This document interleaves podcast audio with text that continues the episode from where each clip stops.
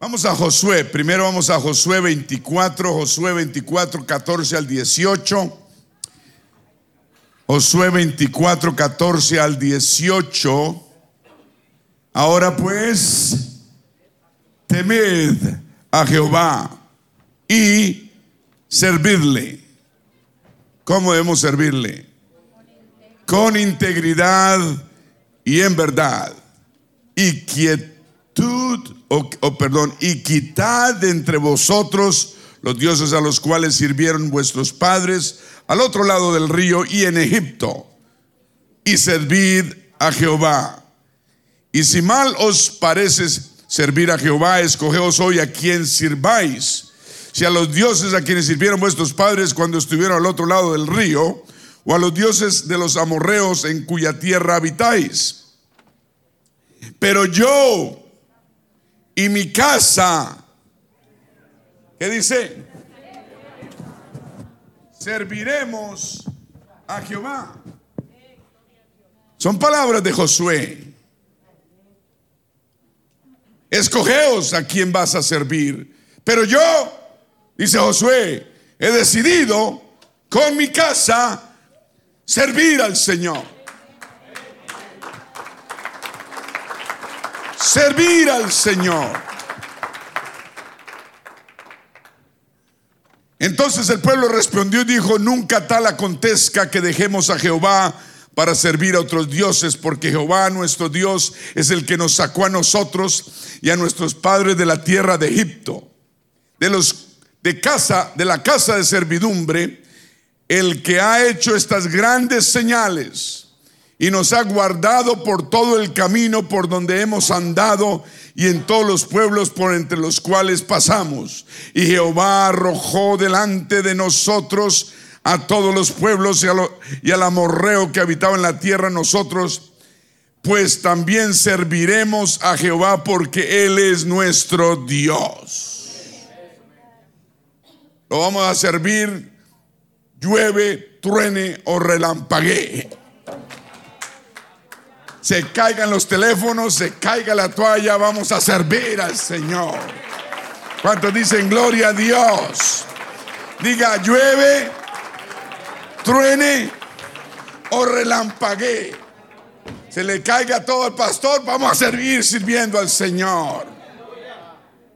Amén.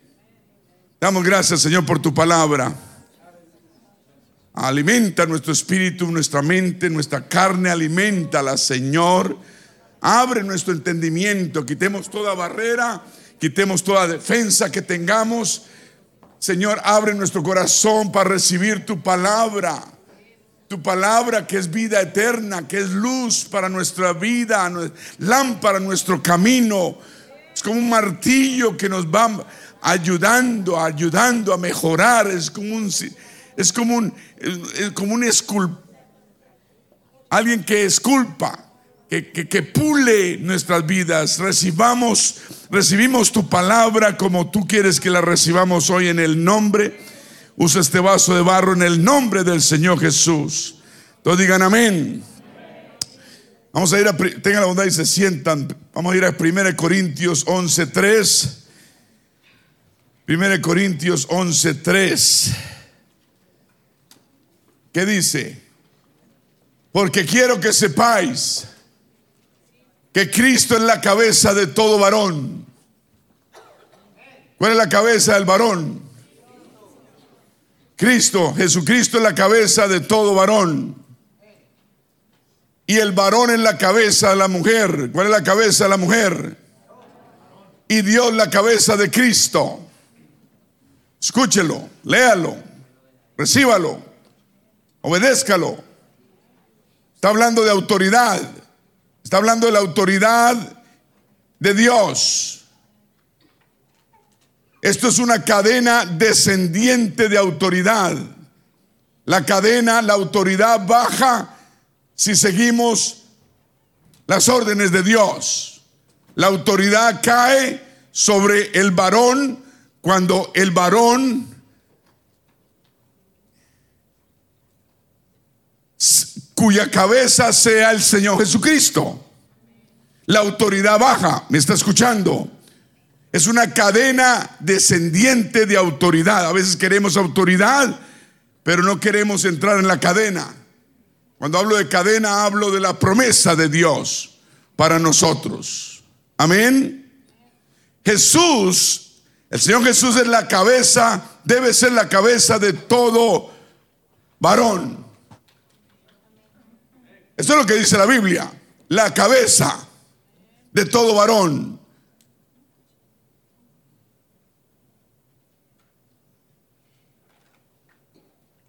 El padre de familia o el esposo es la cabeza de la esposa, eso es lo que dice la Biblia.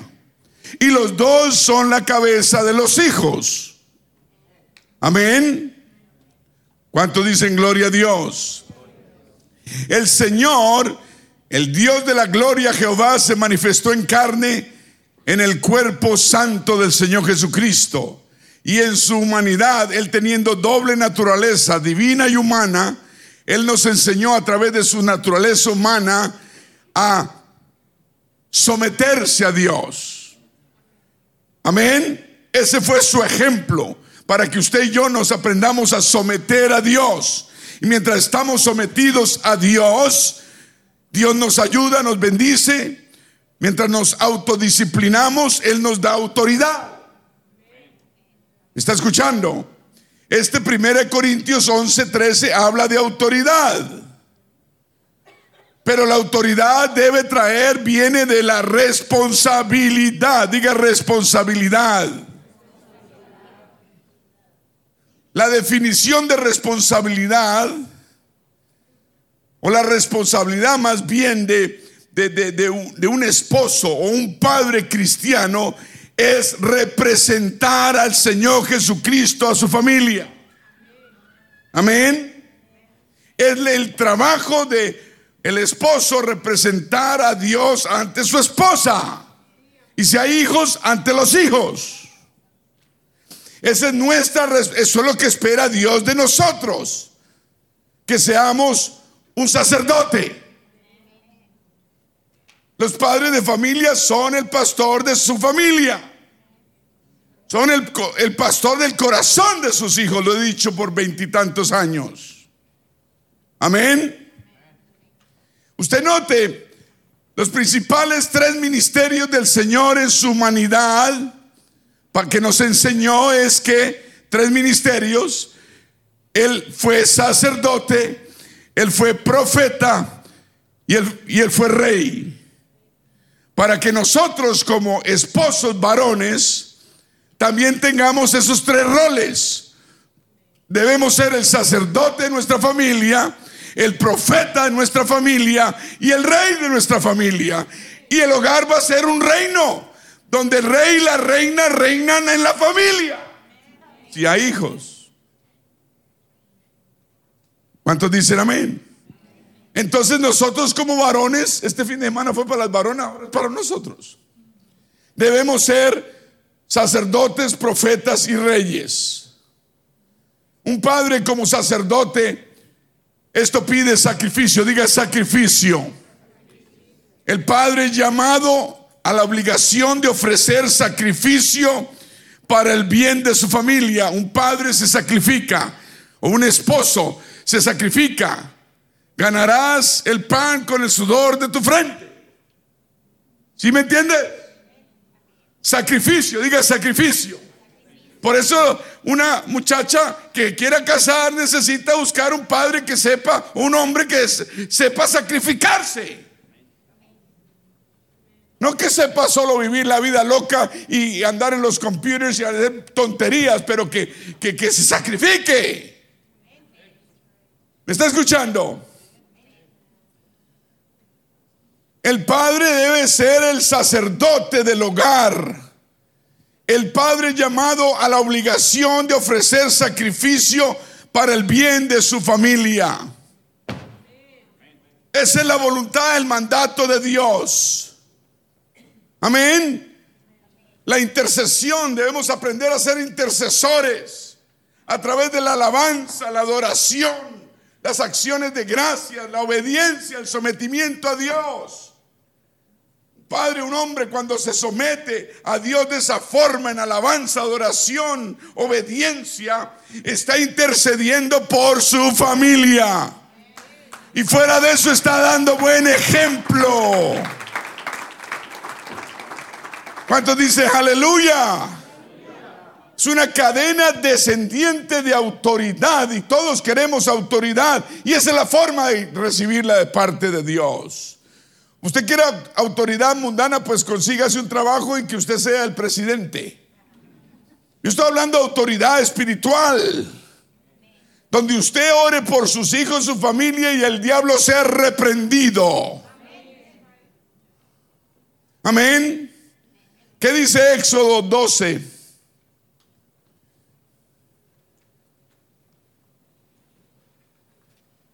12.3. Hablad, dijo Dios a, a, Moisés, hablad a toda la congregación de Israel diciendo, en el día de este mes tómese cada uno un cordero. Le dijo el día exacto. Dios es un Dios de exactitud.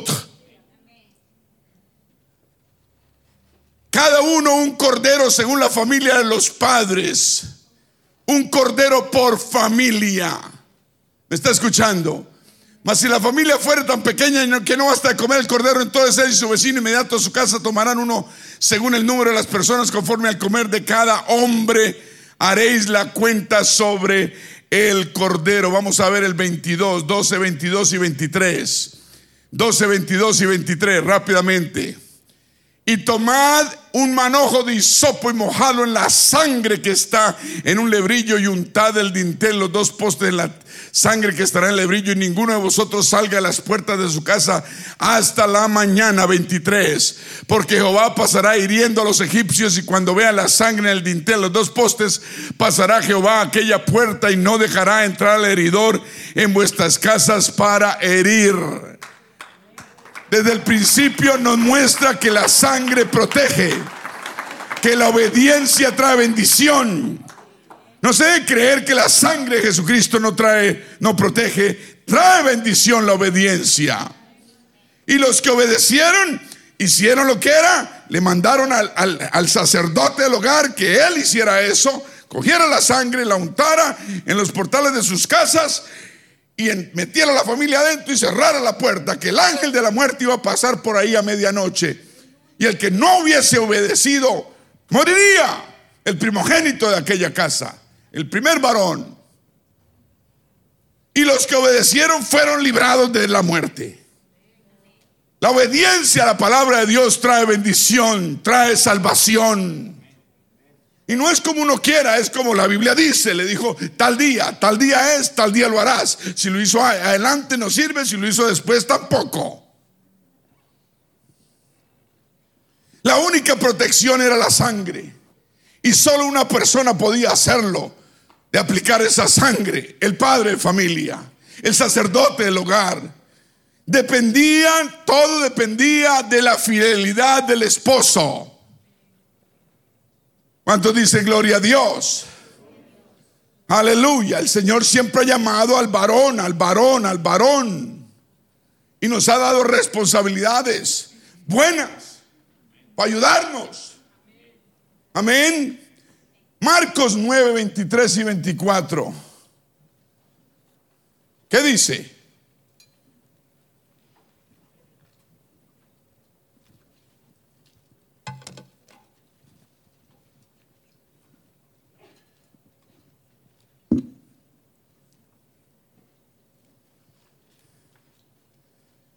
Aleluya.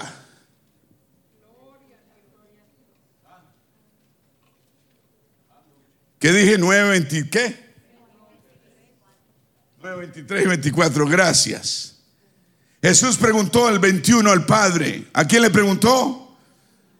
Fue que el 20 dice, y se lo trajeron y cuando el Espíritu vio a Jesús, sacudió con violencia al muchacho, quien cayendo en tierra se revolcaba echando espumarazos. Aquí es donde el Señor sana a un muchacho endemoniado. Amén. Cuando se lo trajeron al Señor, el Espíritu vio al Señor Jesús y empezó a revolcarse. Y Jesús preguntó al Padre, ¿a quién? ¿Cuánto tiempo hace que le sucede esto? Y él le dijo desde niño. Y muchas veces le echa, le echa en el fuego y es y en el agua para matarle, pero si puedes hacer algo, ten misericordia de nosotros y ayúdanos. Y Jesús le dijo, si puedes creer al Padre, le dijo, si puedes creer al que cree, todo es posible. E inmediatamente el padre del muchacho clamó y dijo, creo, ayuda mi incredulidad.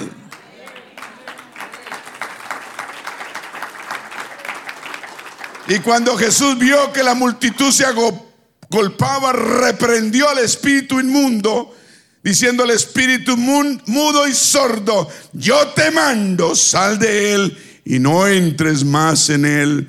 Entonces, oiga, es que los espíritus son tercos y quieren volver. Por eso, la Biblia acaso no dice que cuando un espíritu sale de una persona, ¿sí? Sale de una persona, Dice, voy a volver, pero me voy a conseguir a siete peores más que yo. Y van a encontrar la casa barrida, adornada y quieren morar en esa casa. Por eso estamos, debemos tener, estar llenos siempre del Espíritu Santo. El Espíritu Santo no es una brincadita aquí, una lloradita allá. El Espíritu Santo es obediencia. Si uno tiene el Espíritu Santo, uno tiene que ser sometido al Espíritu Santo. El Espíritu Santo no lo deja a uno hacer muchas cosas. Amén. 26. Entonces el Espíritu clamando y sacudiéndole con violencia salió y él quedó como muerto, de modo que muchos decían está muerto, pero Jesús tomándole de la mano le enderezó y se levantó. Y cuando él entró en casa, sus discípulos le preguntaron aparte, ¿por qué nosotros no pudimos echarle fuera? Y les dijo, este género con nada puede salir sino con oración y ayuno. Sino con oración y ayuno. ¿Me está escuchando? Si es necesario ayunar y orar todos los días, hay que hacerlo. Este niño no podía creer solo, pero el Señor hizo responsable de creer al padre por el hijo. Se refirió a su papá, no se refirió al niño, ni siquiera a la mamá. Fue al padre. Es un principio. ¿Cuál es el principio? Dios pone y hace responsable al padre de ser responsable. Hace responsable al padre para que sea responsable. ¿Qué es ese cuentico que las mujeres son espirituales y los hombres bien carnales? O buenecitos nomás. No, el padre debe ser el sacerdote del hogar. Eso trae bendición. Entonces el principio aquí es que Dios pone y hace responsable al padre para que sea responsable para creer sobre el hijo. El niño no tenía la culpa. Dios pone a los padres que sean responsables para tener fe por sus hijos. Ahora, cuando ya están grandecitos, ya tienen que tener fe por sí mismos. Y son responsables de lo que hagan. El niño parece que era epiléptico, tenía una enfermedad difícil. Y el Señor le dijo, si puedes creer, pues lo haré al Padre. Tenemos que reconocer nuestra responsabilidad como padres y tenemos que aprender a ejercitar nuestra fe por nuestra familia. Esto no es responsabilidad de las mujeres, es responsabilidad de los padres. Están calladitos, ¿ah? Ah, pastor, mi trabajo es trabajar, mi, mi, responsabilidad es trabajar y traer el cheque todos los viernes y dárselo a la mujer y sentarme en el couch. No, Esa es una de nuestras responsabilidades, pero tenemos que ser sacerdotes de nuestra familia. En el Nuevo Testamento no vemos al Señor, no se lee que el Señor oraba por un niño, sino todo lo hacía basado en la fe de uno o de los dos papás. Siempre se refería a los papás, porque los padres hasta cierta edad somos responsables de nuestros hijos. Después ellos tienen que caminar solitos. Sobre todo en esta época que a los 12 quieren, creen que tienen 22. Y a los 22 quieren que los mimen como 12. Óigame, ¿cómo entiende usted eso? Ser padre o procrear es fácil, pero el ser un verdadero padre es difícil. ¿Me está escuchando? Pero es posible. Es un dicho, dicen que es alemán el dicho, pero aquí se nos pegó también. Dice que cualquiera hace un, un niño, pero criarlo, eso es lo complicado. Amén. Por eso tenemos que traer hijos al mundo, pero con sabiduría, respaldo de Dios y responsabilidad. ¿Cuántos dicen amén? Pedro cuando estuvo en la cárcel, ¿se acuerda? Cuando Pedro estuvo en la cárcel, el ángel, ¿se acuerda que el ángel abrió las puertas, cierto? Y cuando abrió las puertas los carceleros, wow. Y el carcelero cuando llegó y vio las puertas abiertas y las cadenas rotas por el poder de Dios a través de un ángel, lo primero que hizo fue tratarse de quitar la vida porque su vida estaba, su vida estaba responsable con su vida, estaba de cuidar a aquellos presos. Entonces el, apóstol Pedro le dijo, no, no, no te hagas daño, aquí estamos todos. Nadie se ha volado de la cárcel. Amén. Vamos a ver Hechos 16, 31.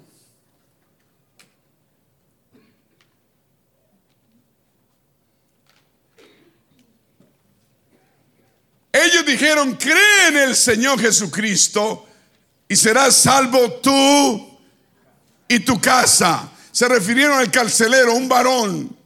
Tal vez tenía familia. Creer es bueno, es importante, pero no es suficiente. Debemos creer y ser bautizados. Creer, arrepentirnos, ser bautizados en el nombre del Señor Jesucristo en agua y recibir la promesa del Espíritu Santo y vivir una vida recta y santa delante de Dios. Todo esto de atrás lo hace para que vivamos una vida recta y santa delante de Dios. El nacer de nuevo no nos da licencia para vivir lo que como queramos. Nos da la responsabilidad y la autoridad de Dios para callarle la boca al enemigo y no caer más en pecado. Nunca más. ¿A quién alimentas más en tu vida? ¿Al perro negro o al perro blanco? Dentro de ti, o dentro de cualquiera, de todos nosotros. Uno es a quien alimenta. Dije, uno es a quien más alimenta. Porque la pelea es mortal entre el perro negro y el perro blanco. ¿Quién rige tu vida? ¿Quién la maneja? ¿Quién la controla? ¿Cuántos dicen gloria a Dios? Se dirigió a un varón y dijo, usted es responsable por la, por la salvación de su familia. Dios hace responsables a los, nos hace responsables a los varones. Amén. Eso es bueno. Por la responsabilidad Dios también le da a uno autoridad. No le tenga miedo a la responsabilidad. No, porque Dios le da autoridad y capacidad. Escuche, Dios nunca da responsabilidad sin autoridad. Yo espero que, la, que le llegue. Repito, Dios no da qué? Responsabilidad sin autoridad.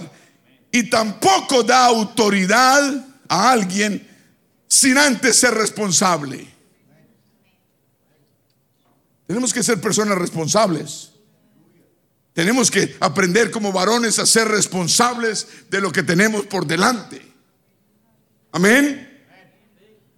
No es solo traer el pan a casa, es ser responsables y ser como los padres y sacerdotes que Él nos manda ser. Y por esas tremendas responsabilidades que Dios da al padre familia, Él le da también y nos da autoridad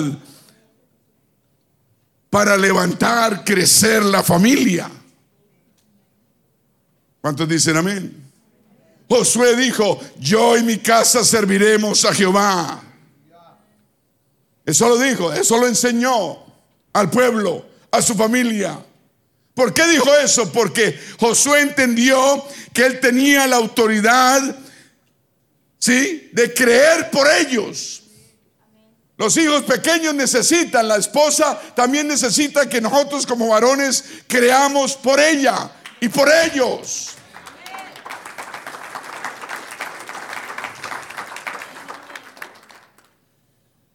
Es bueno que la mujer sea espiritual, pero es mejor que el, hombre sea más espiritual. ¿Cuántos dicen amén? ¿Qué dice Efesios? Efesios, a ver, vamos a verlo. Efesios 3, 14 y 15. Diga gloria a Dios. Efesios 3, 14 y 15. A ver, ¿ya lo encontró? Por esta causa, doblo mis rodillas ante el Padre nuestro Señor Jesucristo, de quien toma nombre toda familia en los cielos y en la tierra, para que os dé conforme a las riquezas de su gloria, el ser fortalecido, todos digan fortalecido, con poder en el hombre interior por su espíritu Dios nos da y nos hace ser fuertes y recibir un poder eh, dentro de nosotros. Esa autoridad es espiritual y es interna. Para que habite Cristo por la fe en vuestros corazones, a fin de que, arraigados y cimentados en amor, seáis plenamente capaces de comprender con todos los santos cuál sea la anchura, la longitud, la profundidad y la altura, y de conocer el amor de Cristo, que excede todo conocimiento, para que seas lleno de toda la plenitud de Dios, y aquel que es poderoso para hacer todas las cosas mucho más abundantemente de lo que pedimos o entendemos según el poder que actúa en nosotros. A Él sea gloria en la iglesia en Cristo Jesús por todas las edades, por los siglos de los siglos. Amén. ¿Cuántos dicen gloria a Dios? Aleluya. Dios pone que la fuente de fe debe venir de los padres. Y cuando hablo de padre hoy, hablo de padre del papá. Amén. O del esposo. El mundo no tiene eso. ¿Sabe cuál es la realización de esto? Cuando uno es, uno como varón se pone en la posición que Dios lo ha llamado, eso nos da identidad. Nos identificamos. Eso nos da seguridad y nos da motivación. Cuando uno está fuera del lugar de Dios, no tiene identidad, no tiene seguridad y no tiene motivación. Dios nos da lo que nos falta para lograrlo. No se me asuste el que quiere casar o el que pretende, ¿no? Un muchacho de 12 años, 13 años, 11 años que dice, uy, yo voy a casar cuando tenga 15. No, espere que, que tenga más. Aleluya. El matrimonio es, es, es bendición, pero hay que hacerlo con la cabeza. y con el corazón y con el espíritu y con el alma y con el bolsillo y con todo lo demás. El mundo no nos da ni identidad, ni seguridad, ni motivación. Nos motiva por otras cosas, nos vuelve inseguros y no nos da ninguna identidad. El mundo no ofrece eso, pero Dios sí te da a ti eso. Tú con, el Señor puedes ser lo que quieres ser, lograr tal vez lo que tus antepasados nunca pudieron, tú sí lo puedes lograr. ¿Me está escuchando? Hey, nosotros no vamos a repetir lo que pasó en nuestra familia, si pasó algo malo, vamos a hacer lo opuesto, porque Dios es un Dios de nuevos comienzos. Pero tenemos que someternos a la voluntad de Dios, ser obedientes. Dejarnos guiar por el Espíritu Santo. Si uno se deja guiar por el Espíritu Santo, no hace cosas indebidas. El propósito de Dios es darle a uno todo eso, identidad, seguridad, motivación. Así es como Dios se nos revela a nosotros. Como Padre, digan como Padre. Él es Padre, nuestro Padre celestial. Él, nos revela, se nos revela a nosotros. Y el canal primario de esta revelación es el matrimonio y tal vez los hijos. ¿Me está escuchando? Es la revelación del Señor Jesús como nuestro Padre. Ese es otro tema. Que yo lo quería más o menos integrar, pero no lo voy a hacer. Maybe. La revelación del Señor, nuestro, nuestro Señor Jesús, como nuestro Padre. Él es Padre en la creación, Hijo en la redención y Espíritu Santo en la santificación. Es el mismo Dios manifestado en tres formas diferentes. El mismo Dios, uno solo. Él es nuestro Padre. Él dijo, yo y el Padre Juan 10:30, yo y el Padre uno somos. No son dos, no son tres, es uno. El libro del Apocalipsis es la revelación del Señor Jesucristo como Dios y como Padre eterno. Isaías lo dijo 700 años antes de que Él viniera, que Él es nuestro consejero, nuestro Padre eterno y nuestro príncipe de paz. Lo dice el profeta Isaías, que lo llaman el profeta mesiánico, que profetizó al Mesías 700 años antes. Y todavía los judíos no creían. Y todavía algunos no creen. ¿Cuántos dicen gloria a Dios? Todo lo que Él hizo, el Señor Jesús, aquí en la tierra, fue para revelarse como Padre. ¿O no? ¿O no? ¿Usted tiene dudas? Léase mi evangelio favorito, el libro de Juan. Juan 14, 6. 5.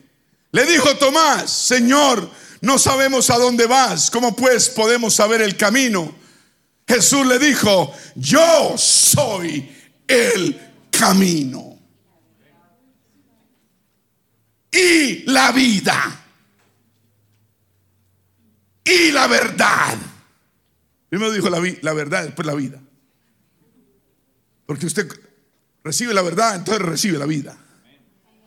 Cuando el camino es el Señor Jesucristo, usted recibe la verdad que es Él y después recibe la vida. Yo soy el camino, la verdad y la vida. Nadie viene al Padre sino por mí. Él no dijo nadie va al Padre. Porque el Padre no es una segunda persona distinta a Jesús.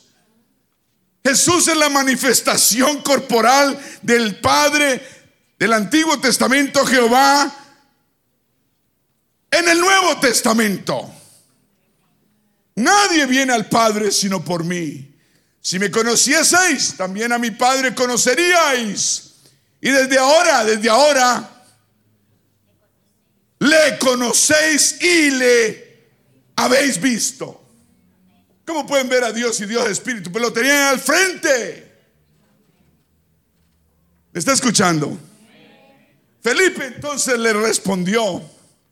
Eso fue con Tomás hablando. Felipe el apóstol le dijo, Señor, muéstranos al Padre y nos basta. Ahí lo tenía al frente y el Señor mirando, ¿dónde es que está el Padre? Que es que no lo veo el Padre. No hay peor ciego que el que no quiere ver. Muéstranos al Padre y nos basta Jesús le dijo, tanto tiempo hace que estoy con vosotros y no me has conocido. Felipe, el que me ha visto a mí, ha visto al Padre. como pues dices tú, muéstranos al Padre?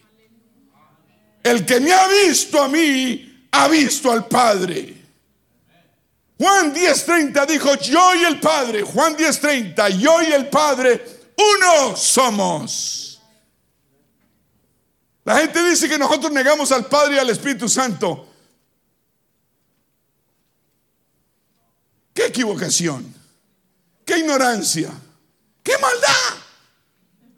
Eso no es sino maldad. No es más. Nosotros no negamos ningún Padre, ningún Espíritu Santo. Es más, el que viene aquí recibe el Espíritu Santo, si se deja. No si se deja. Si abre su corazón. ¿Cuántos dicen gloria a Dios? Un aplauso al Señor. Aleluya. Una vez estaban los discípulos ahí en la iglesia, alabando a Dios. Después de que el Señor resucitó a los muertos, y antes de subir al cielo, a su trono de gloria, se apareció 40 días, 40 noches, se le aparecía a la gente, de pronto. Amén. Y una vez se le apareció a los apóstoles, les llegó así al, al servicio, ¡pum! Y entonces Tomás estaba, se había quedado en la casa ese jueves. O creo que era domingo, no sé. ¿Qué día era? ¿Era jueves? Sí, se quedó en la casa es que viendo el partido. ¿Era de basquetbol o de fútbol? No me acuerdo. Pero allá se quedó con Carnal 1 y Carnal 2 a ver quién le metía goles y el único que salió sin goles fue él. Usted es, pues, se puede ver un partido usted, pero usted no puede poner a Dios al fútbol o, o el deporte que le guste antes que las cosas de Dios. ¿Cómo quiere que le vaya bien? Ah, pastor, ya me está yendo bien. Ya te estás volviendo arrogante más bien. Ya se te olvidó de quién viene la bendición. Ah, pastor, es que yo he trabajado mucho. Yo no, usted no ha trabajado ni papá. El que ha trabajado por su gracia y misericordia ha sido el Señor.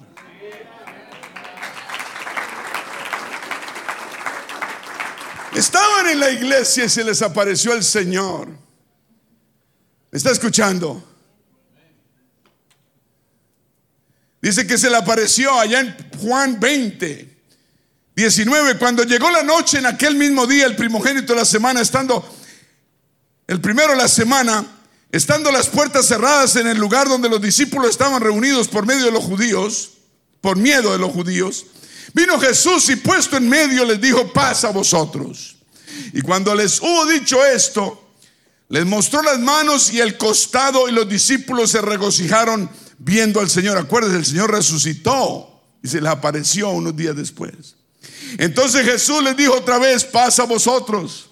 Como me envió el Padre, así también yo os envío. Y habiendo dicho esto, sopló y les dijo, recibid el Espíritu Santo. A quienes remitieres los pecados les serán remitidos y a quienes se los retuviereis, estoy en Juan 20, 23, les son retenidos. Después dice, pero Tomás, siempre hay alguien, ¿no? Pero Tomás el dormilón, uno de los doce llamados Dídimo, no estaba con ellos cuando Jesús vino. ¿ah? ¿Ah?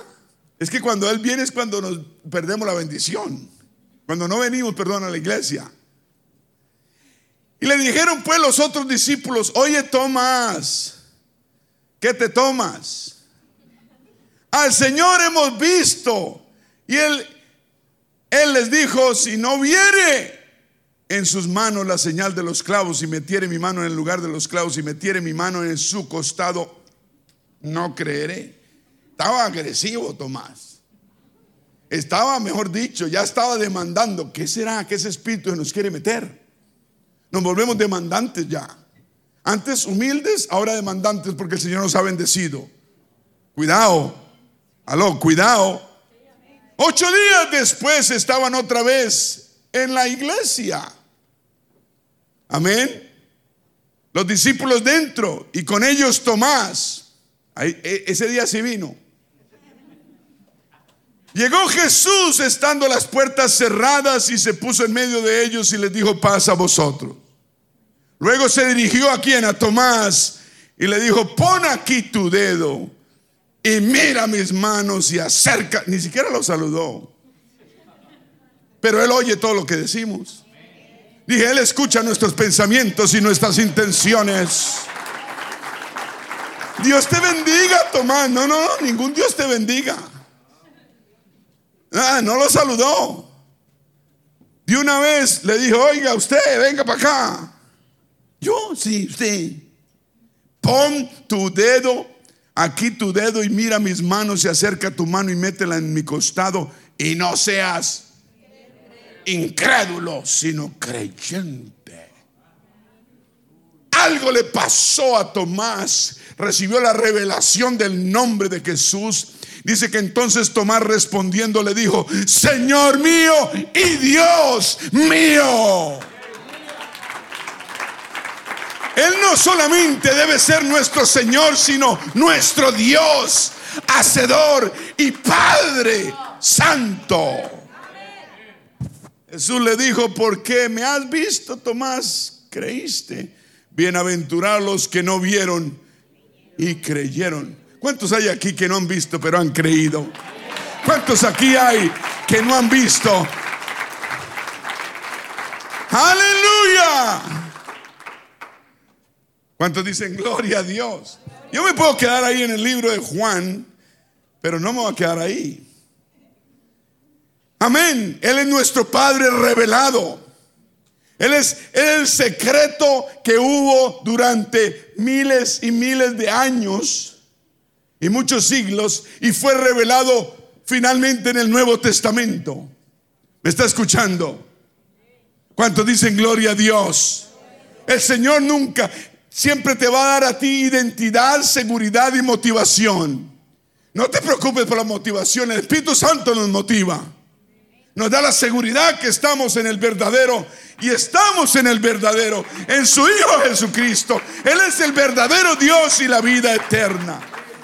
Identidad, no hay otra identidad que identificarnos con el Señor Jesús. Es el, el, el más grande privilegio de todos. El más grande privilegio, tremendo privilegio, es que un esposo o padre represente la paternidad de Dios ante su familia. ¿No me está escuchando? Amén. Por eso los varoncitos que están pequeños y esto y lo otro necesitan aprender esto porque quieren, desean tener una familia en victoria, ellos deben ser los representantes de Dios ante su familia.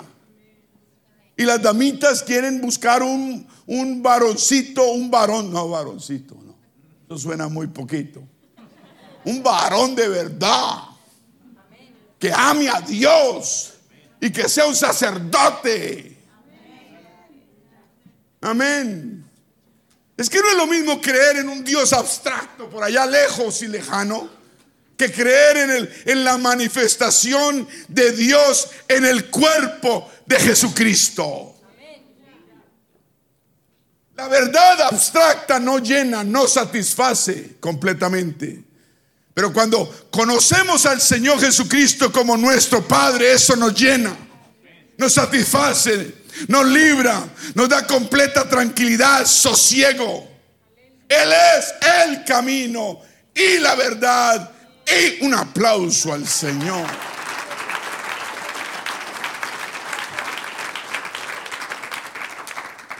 ¿Cuántos dice aleluya? Aleluya, gloria a Dios. Y esta Margarita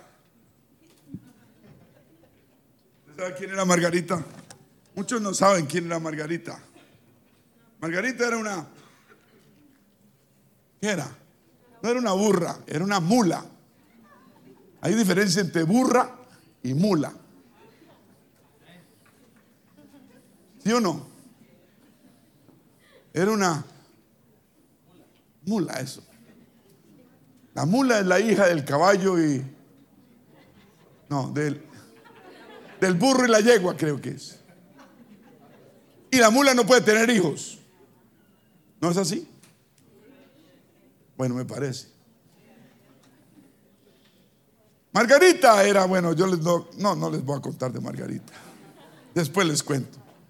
La principal revelación en la Biblia es que Dios es Padre, nuestro Padre en Jesucristo. Él dijo, yo y el Padre uno somos. Debemos ser representantes de Dios ante nuestra familia. ¿Me está escuchando? ¿Me está escuchando? Para un niño o una niña, principalmente los varones, su primerísima inspiración es su padre. Los que le faltaron el padre, ¿me entienden? A mí también me faltó. No entender, entendí porque me faltó mi padre. Es el papá amoroso, comprensivo, fuerte. El, el varón asequible, responsable, recto. ¿Me está escuchando? El que un niño necesita. Ahora, si usted no tuvo ese padre, bueno, no importa, no, se va a morir. Ahora tiene un Dios poderoso, grande, que es su Padre Celestial, que es amoroso, compasivo, fuerte, asequible, responsable y recto. Pero cuando uno está chiquito, uno le hablan de Dios y no puede entenderlo. Uno quiere a su papá, que es la primera imagen de Dios. Y cuando uno tiene un padre que es amoroso, compasivo, fuerte, asequible, responsable y recto, uno tiene esa imagen de padre. Y más tarde crece y le hablan de Dios y uno dice, oh, la imagen de mi papá, ahora yo entiendo la naturaleza de Dios. Pero cuando al niño le falta todo eso de pequeño, crece y le hablan de Dios y dicen, no, mi padre no era ni compasivo, ni amoroso, ni fuerte, ni asequible, ni responsable. Eh, más bien era un amargado, un rabioso, un criticón, un ausente e irresponsable. Entonces ese niño dice, uh, no, no, no, yo no quiero aceptar a ningún padre así porque el mío me falló. Yo tuve esa, ese problema. Hasta que entendí que mi padre terrenal era muy diferente a mi padre celestial. Y que mi padre celestial vino él mismo y murió en la cruz del Calvario por mis pecados. Nadie había hecho nada por mí hasta que entendí que el Señor de la gloria había muerto en el Calvario por mí y que me podía dar una vida nueva y vida eterna. Solo hasta cuando recibí el amor del Señor Jesús en mi vida, a través del sacrificio en la cruz del Calvario, ese día que le pedí ayuda, el único día que busqué a Dios de corazón, lo hice de corazón y Dios se manifestó ese día en mi vida.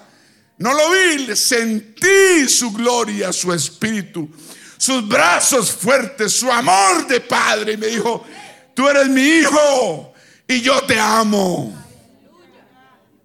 Eso nos da identidad, eso nos da motivación, eso nos da seguridad. En el mundo no hay motivación, no hay seguridad ni identidad, es lo contrario. Pero amigo, amigo, sigue viniendo a esta iglesia y tú vas a tener y experimentar todo eso en tu vida. Yo no tenía identidad, por eso andaba como bordón sin rejo. Ya andaba por aquí en las Carolinas, imagínense.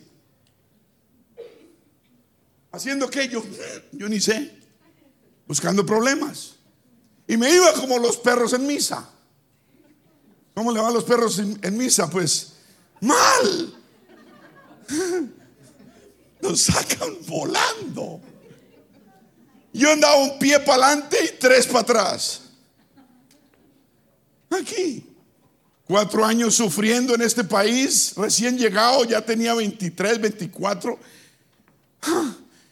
Y no iba para ninguna parte hasta que, hasta que dije, no, señora, yo no la voy a hacer, gracias a Dios por ese día.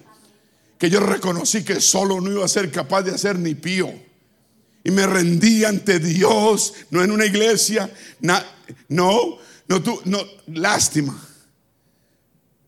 Pero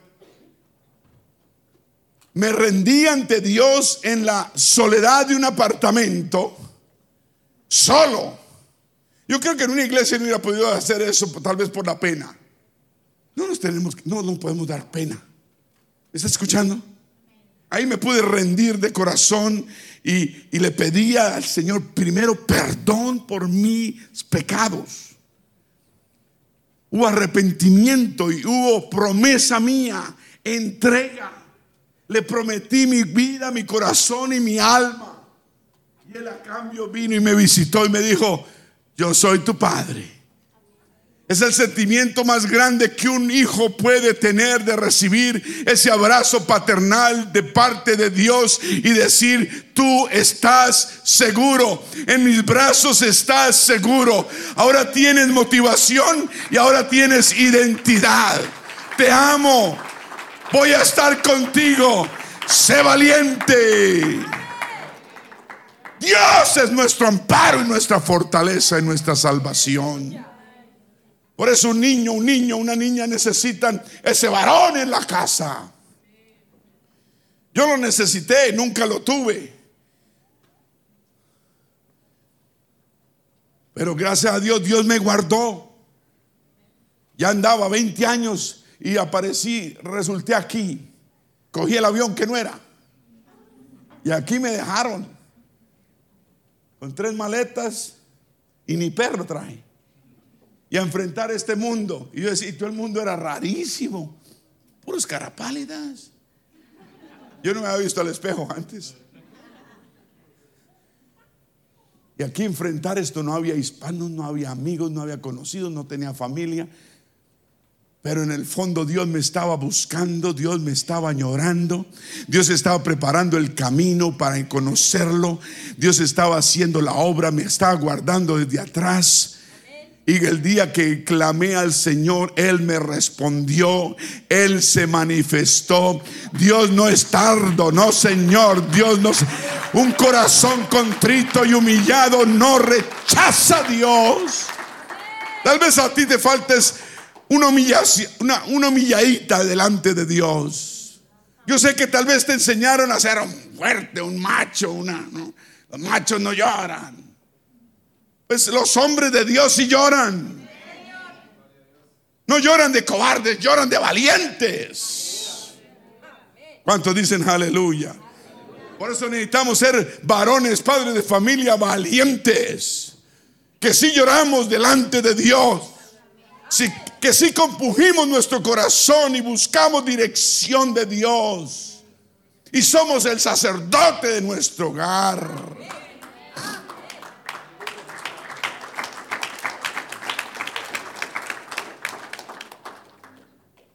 Aleluya. Efesios 6, 4. Vamos a verlo. Lo conocemos. Y vosotros padres, papás, no provoquéis a ir a vuestros hijos, sino criarlos en... ¿En qué? Y en...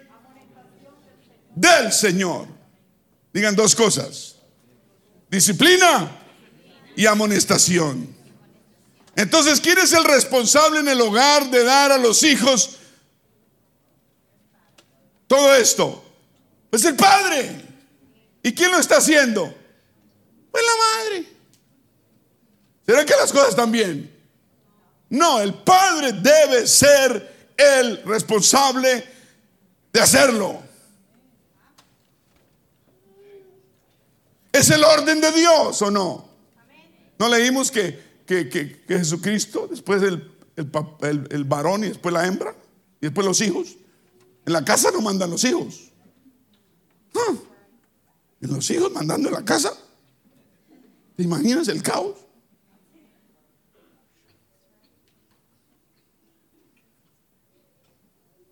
Por ejemplo, Robertico. ¿Hay algún Robertico aquí? No. Robertico tiene cinco años, tiene siete años. Robertico crece, ya tiene doce. Y dice, yo quiero ser un hombre como mi papá. Él no va a la iglesia, él no lee la Biblia. La única que va es mi mamá. Así que yo no tengo tampoco que hacerlo porque yo quiero ser y soy un varón. Robertico recibe la impresión que las cosas de Dios, o, sea, la iglesia, es para las mujeres. Y si usted quiere ser un verdadero hombre, él piensa ahora que usted debe hacer lo contrario a lo que hacen las mujeres es el mensaje equivocado. Pero uno de Robertico, de como se llame, tiene que ver a su padre caminando hacia la iglesia, poniéndose la corbata, si quiere corbata, pero viniendo a la iglesia. Y apurando a la familia y ayudando a la esposa a hacer el desayuno. Pero la esposa tiene que levantarse, ayudar a la, a la zurra de hijos que hay. Ahora, ellos no vinieron por obra y gracia del Espíritu Santo, ¿no? Se tiene que levantar y darle de comer, bañarlos a todos, los dientes, todo, mejor dicho, comida, desayuno. No, no, no, no, no, una, una tragedia. Y fuera de eso, el papá quiere que todos estén listos. Y cuando él está listo, entonces quiere salir. Hay que ayudarle a la mamá. ¿Cuántos dicen amén? ¿Cuántas hermanas dicen amén? ¿Cuántas dicen amén? Ah, pastor, yo lavando platos parezco una mujer. No, yo lavo platos o lavaba. Ahora los echo al lavaplatos y espicho un botón. Imagínate, ayer iba a lavar los platos este fin de semana que estaba en la conferencia de mi esposa y dije, ay, usted viene a mí. entonces había un poco de platos y, entonces me, puse a, la. dije, lavarlo, no, ahí está la máquina. Y abrí la máquina y encontré los platos ahí y cubiertos. Y yo dije, ay, están limpios. Y empecé a poner los, los pocillos acá, el platico chiquito allá y los vasos allá. Y metí los sucios aquí y prendí la máquina. Y llega mi esposa, ay, me lavaste los platos. Y yo, sí, ¿cómo te parece? Y me dice, ¿y los que estaban adentro? Ah, ah, ¿los que estaban dónde? Los que estaban adentro estaban sucios. ¿No está? Yo no dije nada. Menos mal que no está oyendo. Y ustedes no hay ninguno chismoso aquí, ¿cierto? Y después por la noche me fui y empecé a mirar vaso por vaso, a la luz. El que veía medio sucio, plato por plato. Y yo dije, bueno, y volví y los metí ahí. No, qué tragedia.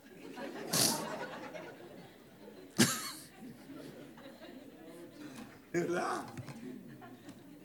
Aleluya. Entonces, si me sale un plato por ahí sucio, un vaso sucio, me tengo que quedar callado. Ahí llegó la patrona, oiga. Pongámonos serios.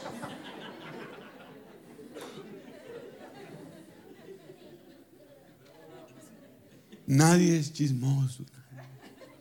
Aquí no hay chismosos. Debemos ser el ejemplo en nuestro hogar. ¿Me está escuchando? Tenemos que luchar, tenemos que hacer sacrificio. Entonces esa imagen, si usted no la tuvo, esa imagen de padre bueno, cariñoso, amoroso, compasivo, fuerte, responsable, recto, que todo niño añora, pues nosotros sí le vamos a dar a nuestros hijos eso. Nosotros no vamos a dejar que se repita ninguna maldición en el nombre de Jesús. ¿Me está escuchando? Amén. Y decíamos que qué? Disciplina. Efesios 6, 4 dice que, pongámoslo otra vez allá arriba. Todos digan disciplina. Otra vez. No provoquéis a ir a vuestros hijos, sino criarlos en disciplina y amonestación del Señor. Pero seguimos leyendo en Colosenses 3:21 y encontramos otro versículo que dice, 2.21, 3.21, Colosenses 3.21.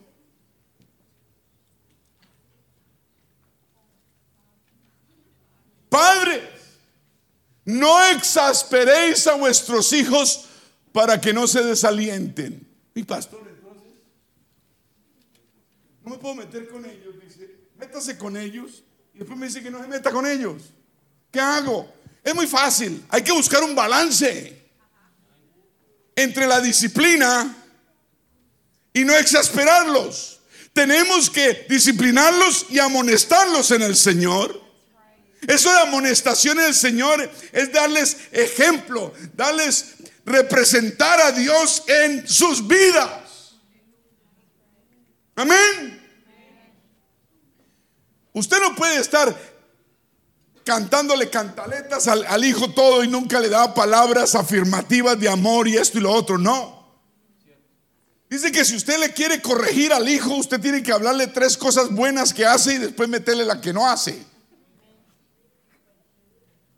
¿Está escuchando? Es como que quien, quien no le gusta la cebolla lo meten en el sándwich. Usted al niño no le... Eh, porque uno tiende a eso. Yo tendía a eso hasta que aprendí. Pobrecitos mis hijos.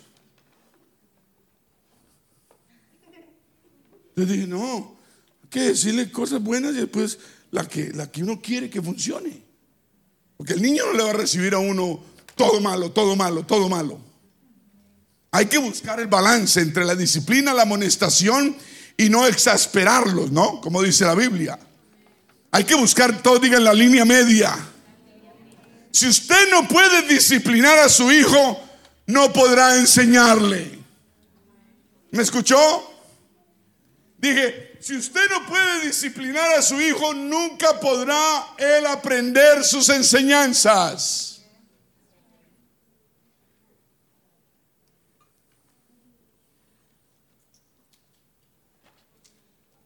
¿Cuántos dicen amén? Un aplauso al Señor.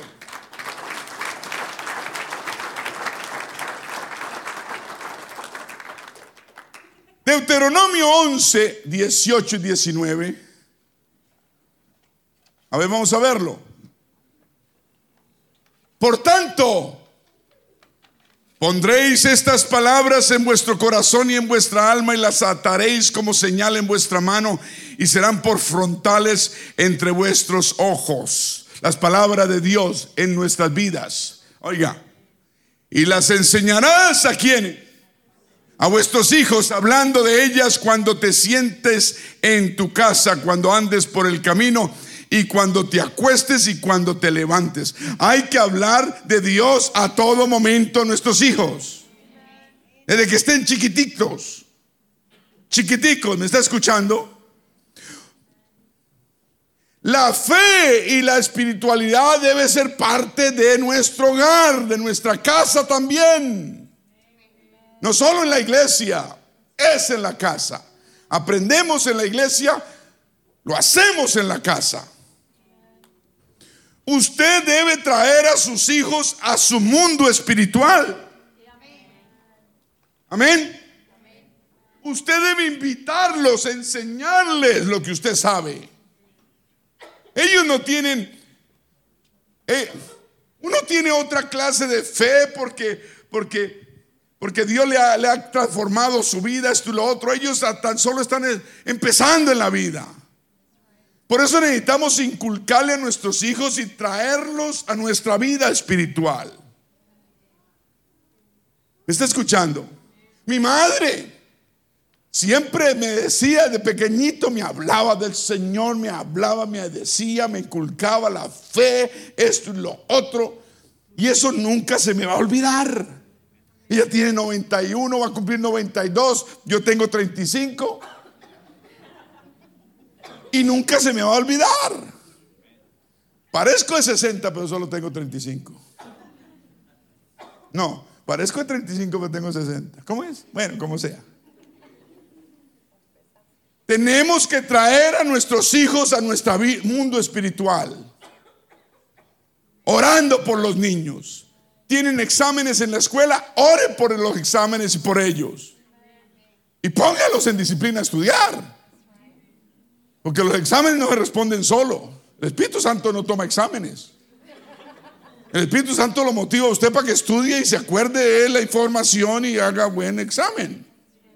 Ore por ellos cuando tienen problemas en la escuela. Ore, ore con ellos. Ah, enséñeles a orar. Enséñeles que la oración funciona. Tienen problemas, enséñeles. Aproveche toda situación para motivarlos para que entren a su vida espiritual. Por toda situación usted tiene que inculcarle eso. ¿Me está escuchando? No solamente traerlos a, la iglesia, a la dominical o no sé qué, entre semana y ya. No, en la casa hacemos lo que aprendemos en la iglesia. Tráigalos a su vida espiritual. Porque si su hijo, escúcheme, si su hijo aprende a orar, él va a crecer creyendo y va a ser fuerte espiritualmente. Si él aprende a orar.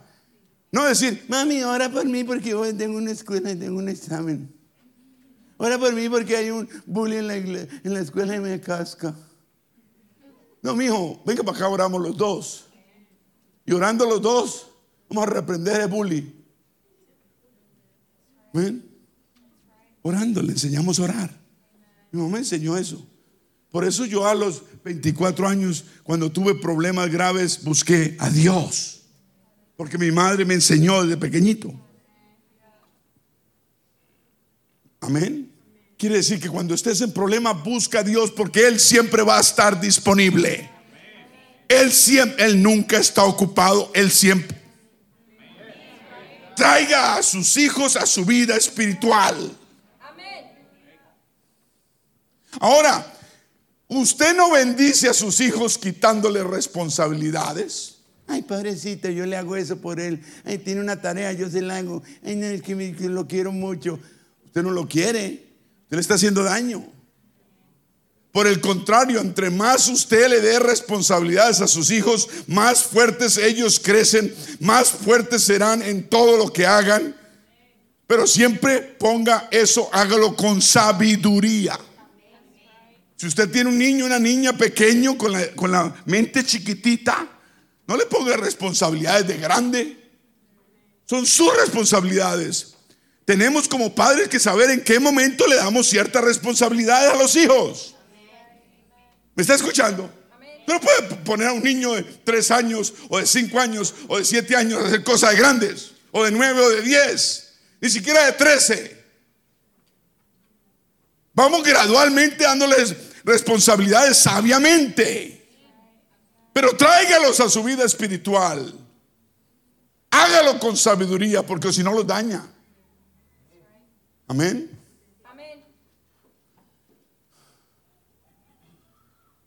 La historia de Noé nos, nos trae un ejemplo grande y vivo de cómo, vamos a ver Hebreos 11:7 como la protección a la familia. Por la fe, Noé, cuando fue advertido por Dios acerca de cosas que aún no se veían, con temor preparó el arca en que su casa se salvase. Y por esa fe condenó al mundo Dios y fue hecho heredero de la justicia Noé que viene por la fe. Hay protección en la, en la obediencia. Tenemos que ser padres que escuchan la voz de Dios. Tenemos que ser los sacerdotes del hogar. Dar excelente ejemplo a nuestros hijos. Ay, que están chiquitos, chiquitos, chiquitos usted. Ellos se dan cuenta de todo. Ay, no, cuando yo tenía esa edad no me da cuenta de nada. Eso éramos nosotros. Estos son diferentes. Estos son criados con pizza y Burger King. Estos tienen las antenitas bien paradas.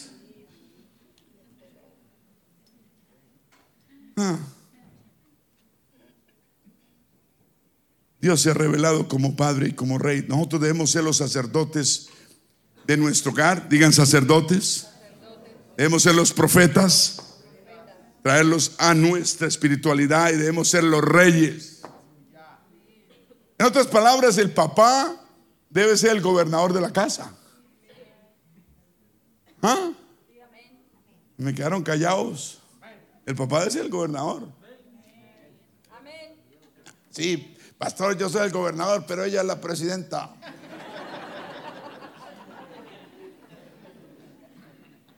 Pues afeítele el bigote.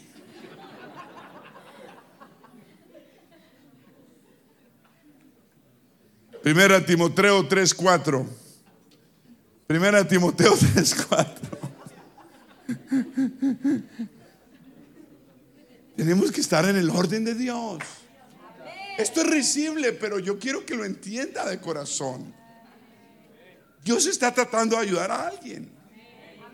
A más de uno. Primera Timoteo 3:4. ¿Ah?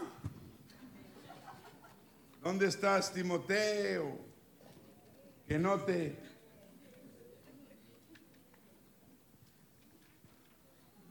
Los obispos, estos, estos requisitos para los sacerdotes del hogar. Palabra fiel, 3.1, 3.1 de primera Timo.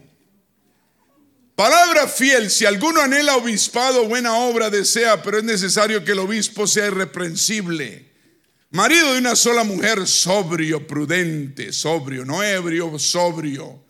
Prudente, prudente, que no habla por hablar, decoroso, hospedador, apto para enseñar, no dado al vino, no pendenciero, no codicioso, no codicioso de ganancias deshonestas, sino amable, apacible, dice, y no avaro. Ojo con la avaricia ¿Me está escuchando?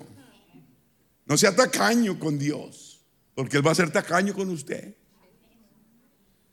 Ni robe a Dios. Digamos. Que gobierne bien su... ¿Ah? Está hablando al Padre, ¿no? Que gobierne bien su casa, que tenga a sus hijos en sujeción con toda honestidad hablando de gobernar. El padre tiene que ser el gobernador. La mujer puede ser la alcaldesa, pero él es el gobernador. ¿Aló? Y si la mujer quiere ser gobernadora, pues usted va a ser presidente, CEO de la compañía Hogar. ¿Me está escuchando? Ah, esto está bueno. Si a usted no le gusta, pues cómalo de todas maneras que gobierne bien su casa, que tenga a sus hijos en sujeción con toda honestidad. Ah, palabra de Dios. Gloria a Dios. Pues el que no sabe gobernar su propia casa, ¿cómo cuidará la iglesia de Dios? Tenemos que saber gobernar nuestra propia. Un aplauso al que vive.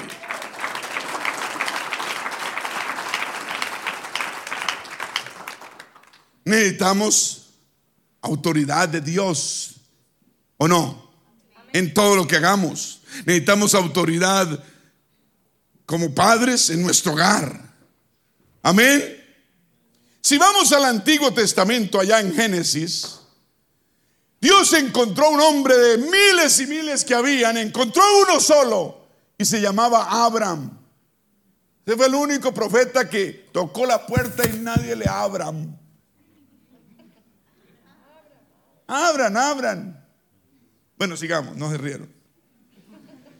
Abran quiere decir Padre exaltado. ¿Ok?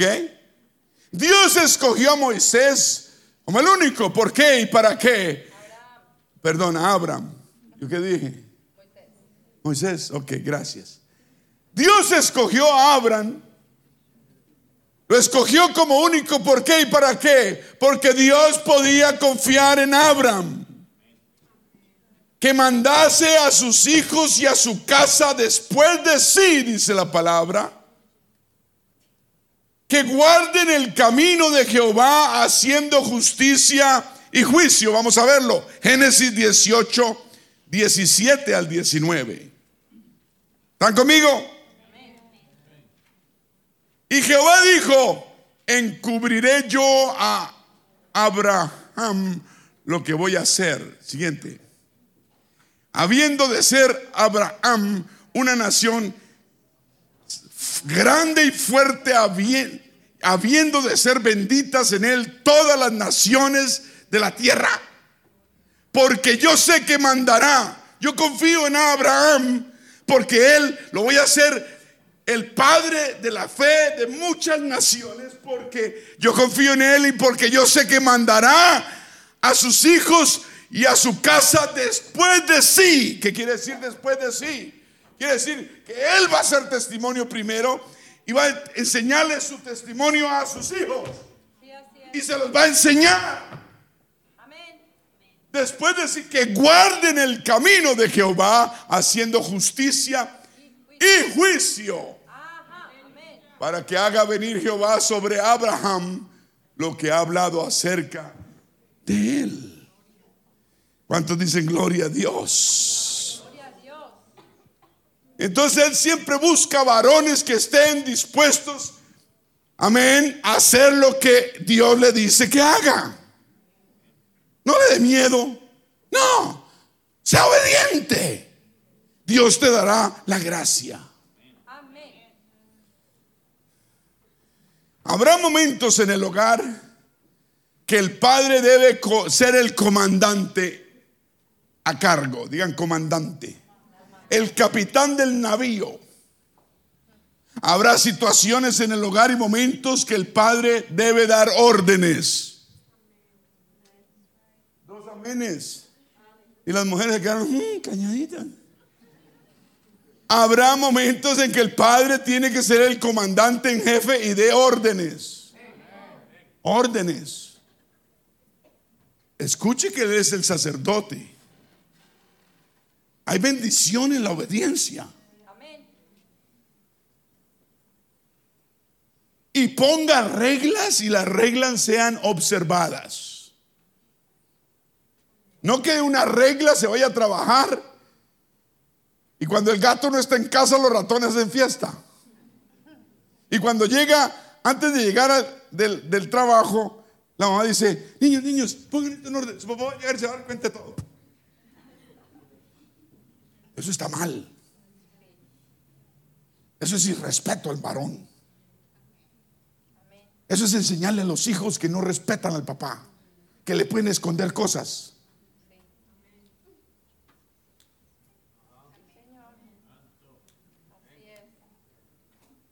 los niños aprenden lo que los, papás le enseñan? Aleluya, me quedaron calladitos. Algo está pasando. Tenemos que, cuando el papá debe dar reglas, hay que cumplirlas. ¿Me está escuchando? ¿Cuántos dicen gloria a Dios? Un aplauso al Señor.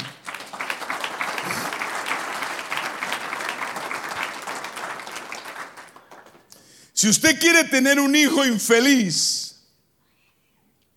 e inseguro, no le dé disciplina. ¿Aló?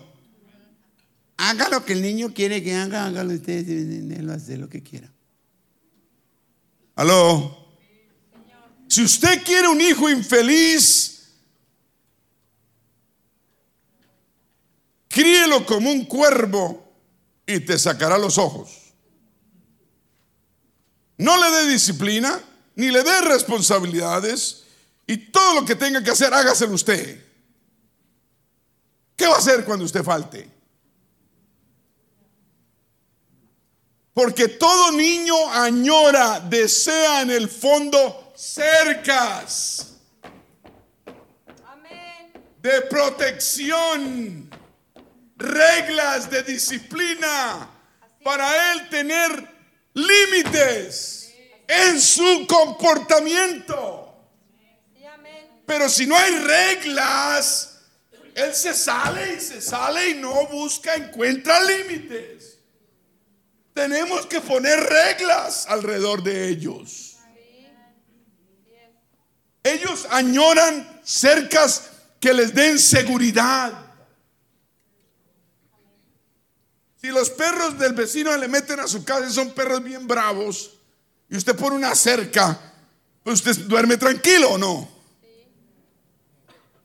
Porque las cercas dan protección.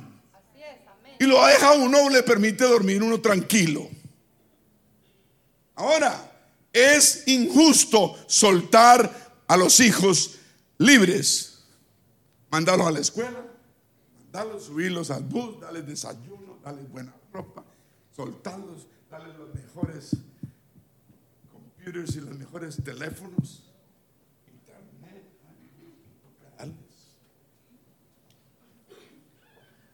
Es injusto soltar a nuestros niños sin cercas, sin reglas y sin disciplinas. Es injusto. Usted no está haciendo justicia. Usted está... Ah, ¿Cuántos dicen amén?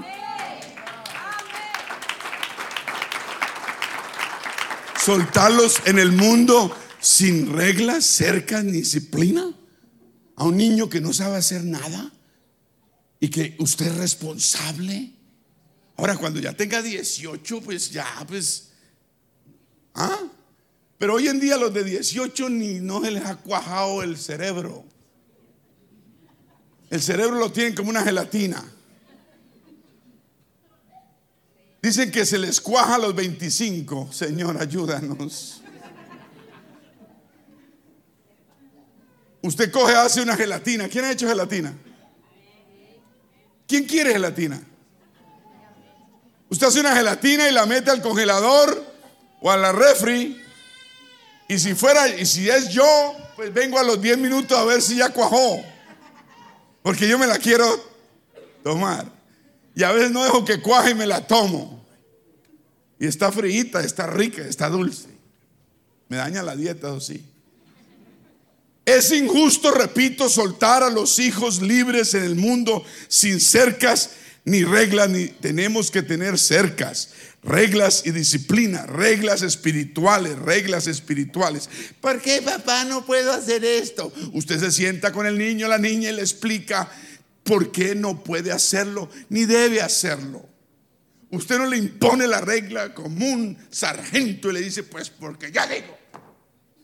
Y menos se atreve a decir, porque el pastor manda. Por eso es cuando el, niño me ve a mí se esconde.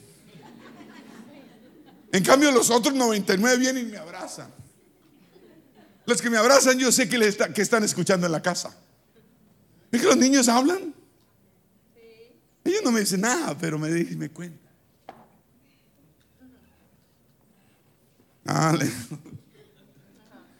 Es injusto soltar a nuestros hijos en el mundo sin cercas reglas ni disciplina. La cerca, las reglas deben ser simples, prácticas, bíblicas y deben ser explicadas. Mi hijito, no lo debes hacer porque va a dañar tu moral. Los angelitos de Dios se espantan de tu vida. Explícales a su nivel. No solo le imponga a usted la regla, diga lo que decidimos nosotros, usted lo hace. Es con esa cara cualquiera. Explíqueles en amor. ¿Me está escuchando? Versículo 18 dice que habiendo de ser Abraham una nación grande, iba a ser una nación fuerte. Una nación no es más grande que sus padres. Escuche. Y si los padres fallan en una nación, la nación declina y cae. Igual en la casa de Dios, si los padres fallan, los padres, la familia, la, familia va a declinar.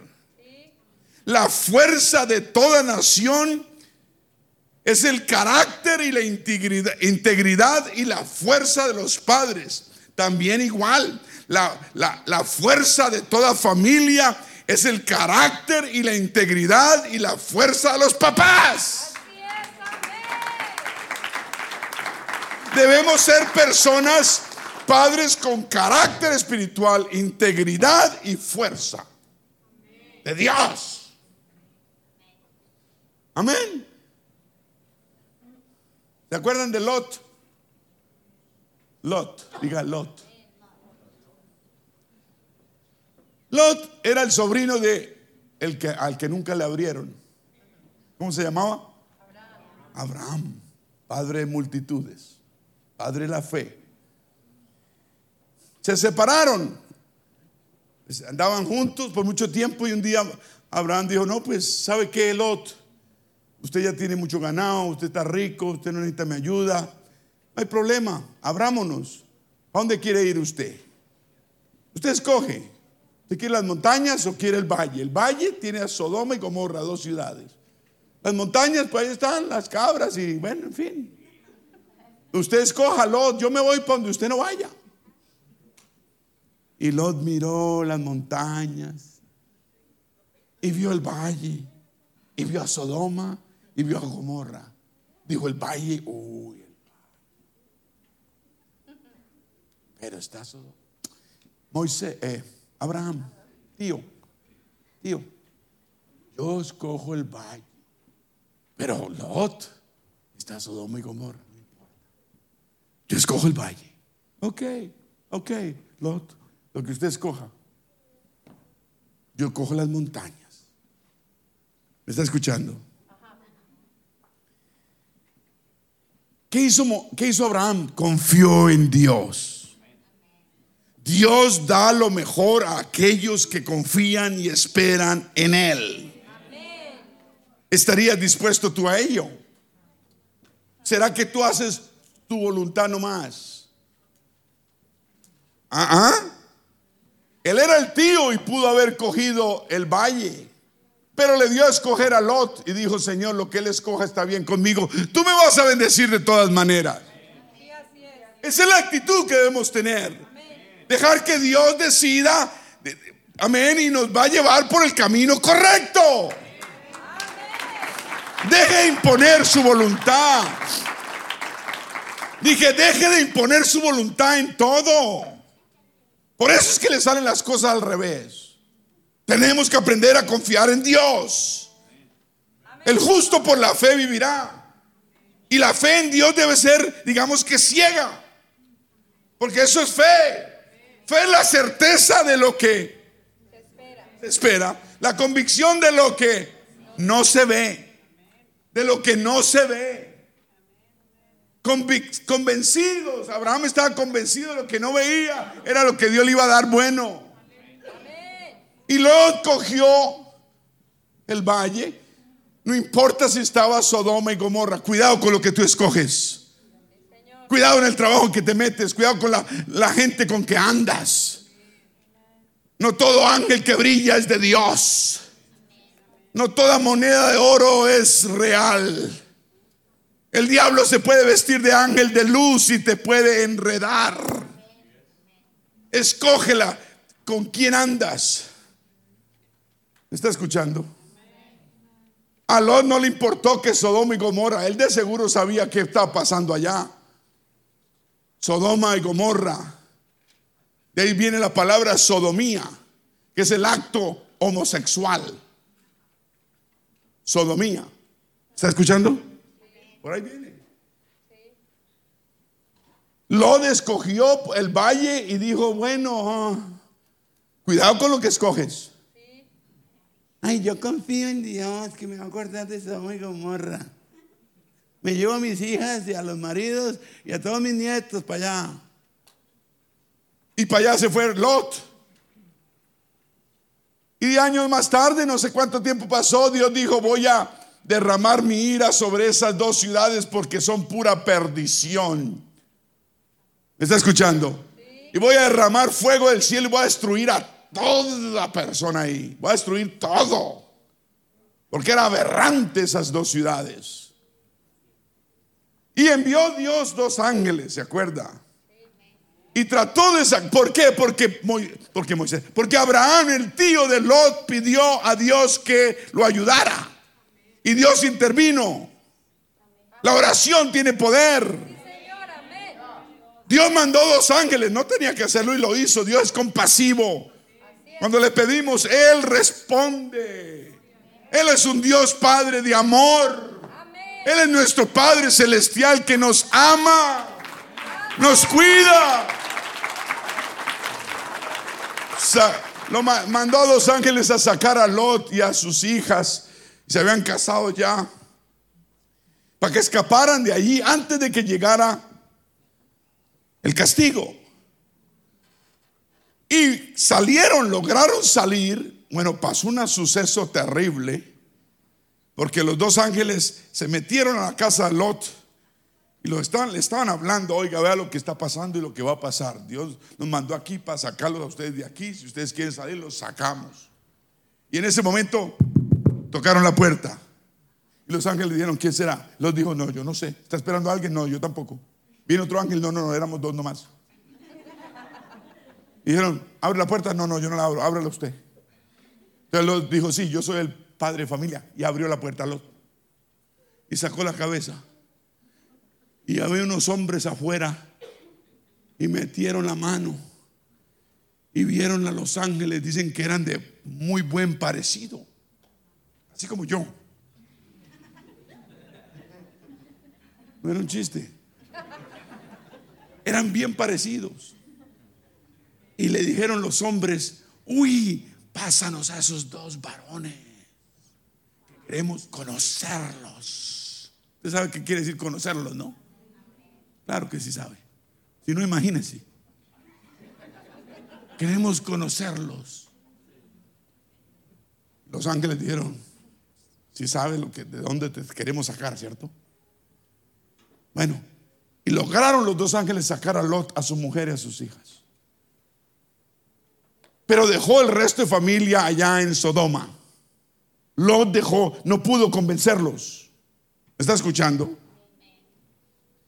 No les pudo sacar de Sodoma. Algo pasó. Lot amaba más lo material que lo espiritual.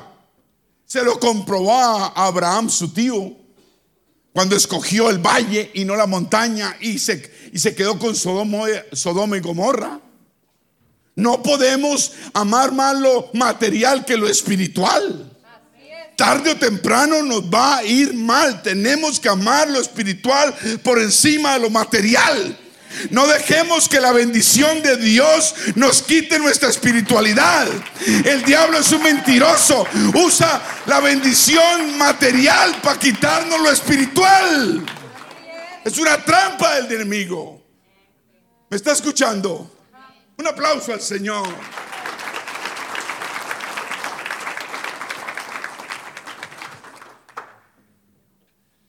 Lot fue el que se llevó a su familia a Sodoma pero no pudo sacarlos a todos de allí. Él tenía la responsabilidad. Padres, ¿a dónde están ustedes guiando a su familia? ¿Será que la montaña nos parece muy difícil? Bueno, vamos para la montaña porque Dios va a estar con nosotros. No vamos a buscar lo fácil. Lo difícil no importa si Dios está con uno. Pero lo fácil, lo carnal y lo perverso es no es de Dios y Dios no va a estar con nosotros. Padres, aman ustedes más el mundo que las cosas y las cosas del mundo que las cosas de Dios. ¿Quién estaba diciendo, hermano Gabriel? Está diciendo hace un rato, este, aquí en este país todo es una mentira. Aquí usted puede dispararse económicamente, pero eso no quiere decir nada. Eso quiere decir que usted tiene más responsabilidades día a día, momento a momento, delante de su familia y delante de Dios. Porque la solvencia económica es posible en este país, pero es demasiado peligroso. Por eso debemos estar pegados de Dios todos los días, mantener un corazón humilde ¿Está escuchando?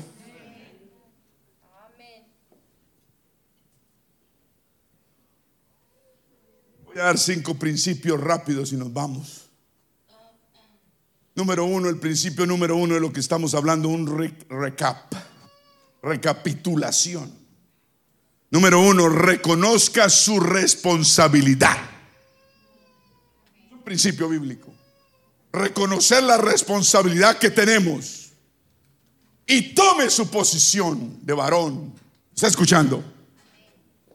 Amén.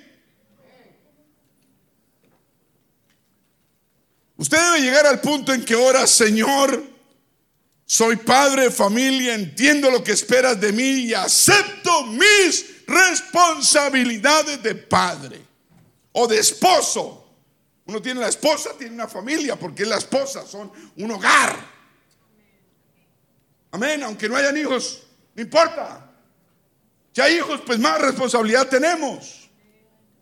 Soy un padre o soy un esposo tengo un hogar con mi esposa, entiendo lo que esperas de mí, acepto mis responsabilidades. Tienes que reconocer la responsabilidad y aceptarla. Porque si usted no acepta responsabilidad, no tendrá nunca autoridad. Voy a tomar agua mientras le cae.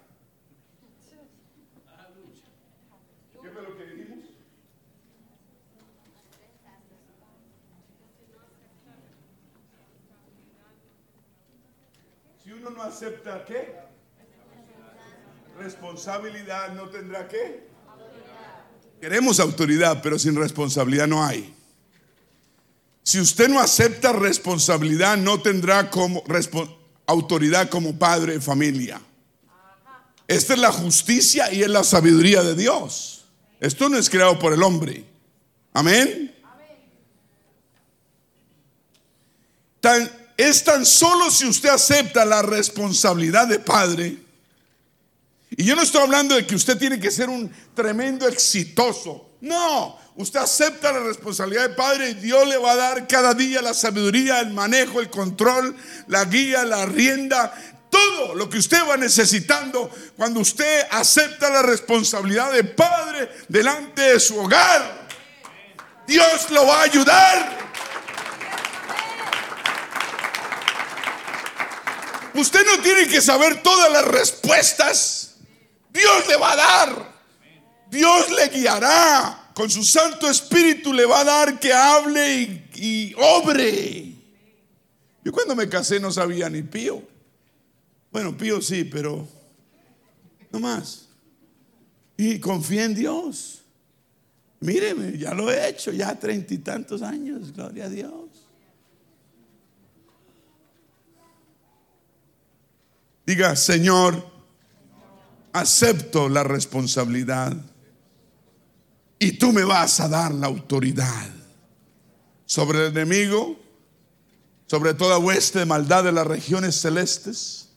Voy a tener la autoridad porque he aceptado la responsabilidad de esposo o padre de familia o hijo tuyo tú me das con esa responsabilidad, todos digan autoridad. ¿De dónde viene la autoridad? Solo de Dios. Él es la fuente única de autoridad, de unción, de capacidad y de respaldo. Entonces, principio número uno, reconoce tu responsabilidad. Principio número dos, humíllese ante Dios. Ah, eso sí, no, no pastor, hasta acá íbamos bien. Dañó el mensaje. No, yo no lo dañé, eso es Dios. No es lo que nos guste, es lo que Dios tiene para nosotros. Humíllese ante, aprenda a humillarse ante Dios. Este país, primero le quita el orgullo que uno trae. Y después con, con la abundancia le da más orgullo triple. Este país, ¿o no? nos vuelve orgullosos, prepotentes, altivos. Sí, Señor, ya miramos así. No es que tengo tres carros, no es que tengo dos carros, no es que, vea, vea, vea, vea dónde ando yo. Humillémonos ante Dios. Reconozca y diga, Señor, este trabajo, esta situación es demasiado grande y difícil para mí me humillo ante ti, Señor. Guíame, Espíritu Santo, guíame. Guíame, Señor. Ayúdame a hacer lo que debo hacer. Ayúdame, Señor. No puedo solo. Estoy en un laberinto sin salida. Admito mi responsabilidad. Guíame, oh Señor. Es lo único que Dios quiere oír. Que nos humillemos delante de Dios y pidamos ayuda como un hijo que pide a su padre ayuda. Y no es el Padre que tal vez nunca tuvimos, es el Dios de la gloria que siempre ha estado. Él es el mismo ayer, hoy y por los siglos. Santiago 4:6. Él da mayor gracia. Dice mayor gracia. Vamos a verlo, Santiago 4:6. Pero Él da mayor gracia. Digan mayor gracia. Yo hasta ahora lo noté, dice mayor gracia porque me gusta lo otro. De soberbio, resiste y da gracia. Pero él, dice, pero dice, Él da mayor gracia. Por esto dice, Dios resiste a los soberbios y da gracia mayor a los humildes. No es la arrogancia, es la humildad la que mueve la mano bendita. De, un aplauso al Señor.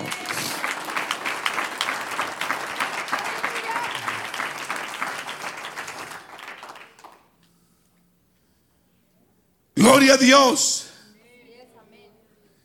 No es difícil, porque el trabajo de padre es exaltado, es sublime, es completamente importante y nadie más lo puede lograr sin la ayuda de Dios.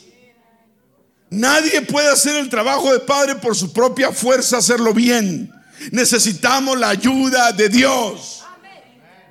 Como creyentes necesitamos la ayuda de Dios. Entonces, ¿cuál es el principio número dos? Humíllate ante quién? Ante Dios. El, primero, ¿cuál era? Ah, tengo unos alumnos aquí al frente. Vamos a darles un aplauso. Reconoce tu responsabilidad. Número tres, y, y son 100, no se preocupe. Número tres, Confía en Dios por su gracia. Él te dará gracia, Él te dará el favor, Él te dará la ayuda, Él te dará el empujón, Él te dará la sabiduría. Confía en Él.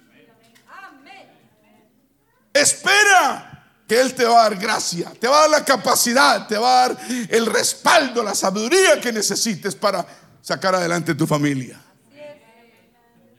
Amén. Tenemos que ejercitar nuestra fe. Ponerla que eh, ejercitar la fe, ¿qué quiere decir? Ponerla a hacer ejercicio. Poner la fe a, a trabajar a ver si engorda o adelgaza o algo pasa.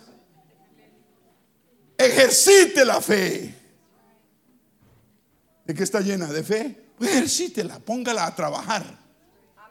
Confiando en Dios que te dé la gracia de ser un buen, un mejor, un excelente padre. Dicen que los trabajos más difíciles, el primero es ser padre y el segundo es ser pastor. Dicen, dicen. Pobrecitos los que tienen que ser padre y pastor al mismo tiempo. ¿Ok? Y yo no voy a llorar por eso. Que Dios me da gracia todos los días. Y a mi esposa, porque igual ella tiene cargas. Un aplauso al Señor.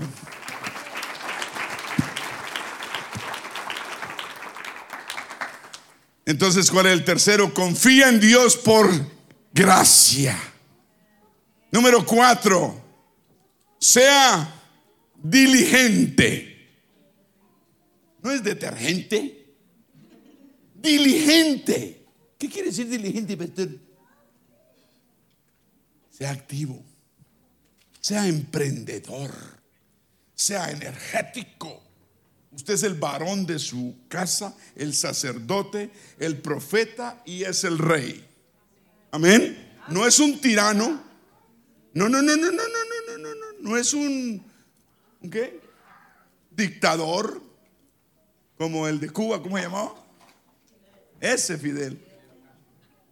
Fidel Castro. ¿O el de Venezuela cómo era? Hugo Chávez. Allá hay muchos. Sea que diligente de todo lo que tenga. Ser diligente y ser padre no es un part-time, es full-time. ¿Me está escuchando? Usted no tira el ser padre y dice ahora nos vemos. Usted no es padre 25 horas a la semana. Y usted es padre día y noche. Siete días y siete noches a la semana. Por lo tanto, aprenda a ser diligente. Ser padre no es algo que usted hace con la izquierda si es derecho. O hace con la derecha si es zurdo. Ser padre lo hacemos con intención y con el favor de Dios. Aprenda a ser diligente, sabio. El Espíritu Santo te da la sabiduría que necesitas. Número cinco y final. Póngalo primero en todo lo que usted haga. Póngalo primero. Uno no viene a la iglesia cuando puede. Uno no viene a la iglesia cuando siente bonito. Cuando las cosas están color hormiga. Uno viene a la iglesia todos los días de su vida. Yo y mi casa serviremos a Jehová.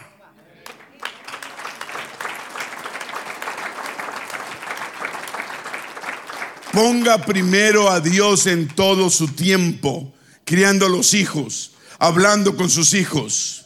Hoy en día dicen que los delincuentes, los delincuentes, jóvenes delincuentes, la queja mayor es mi padre no, mis padres fueron buenos padres, nos dieron de comer, techo, todo, pero no nos escuchaban.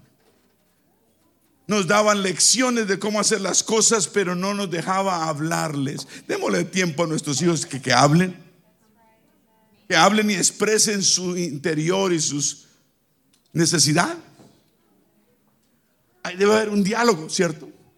Pero ellos no deben regir ni mandar, no, debe haber un diálogo. Usted escucha, pero usted Usted es el, el comandante, padre y la alcaldesa, dijimos, ¿no? Entonces está, está el gobernador y la alcaldesa. Están los ministros. ¿Cuántos dicen gloria a Dios? Ya pasó el tiempo. Vamos a ponernos de pie. Qué lindo es el Señor. Dije, qué lindo es el Señor. Señor, vamos a levantar las manos al cielo todos. Nadie, nadie se... Vamos a levantar las manos al cielo. Señor, reconozco mi responsabilidad de padre.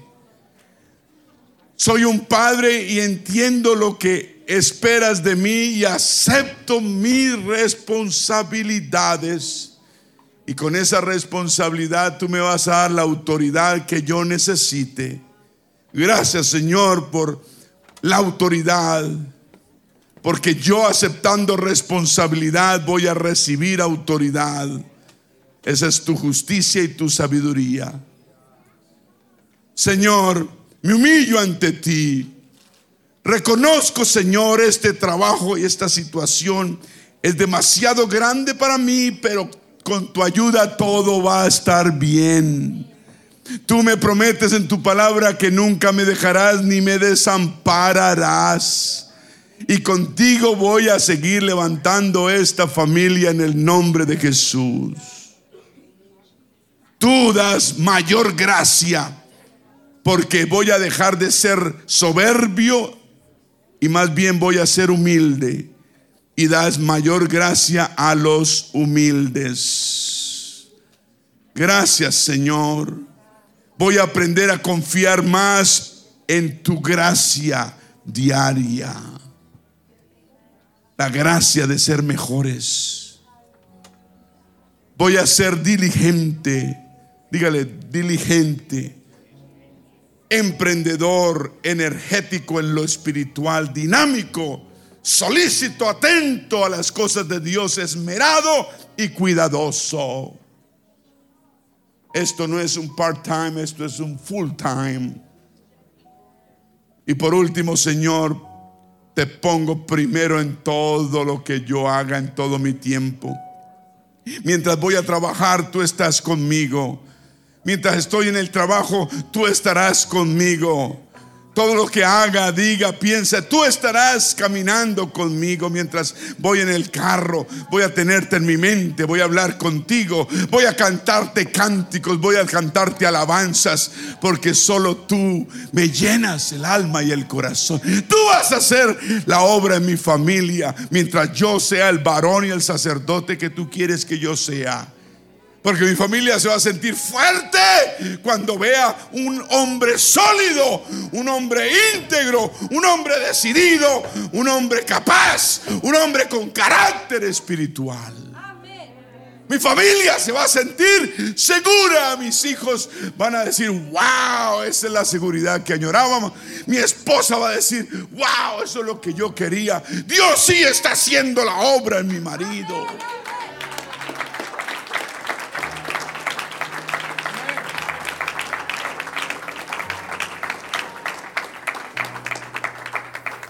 Dios y hace la obra si lo dejamos que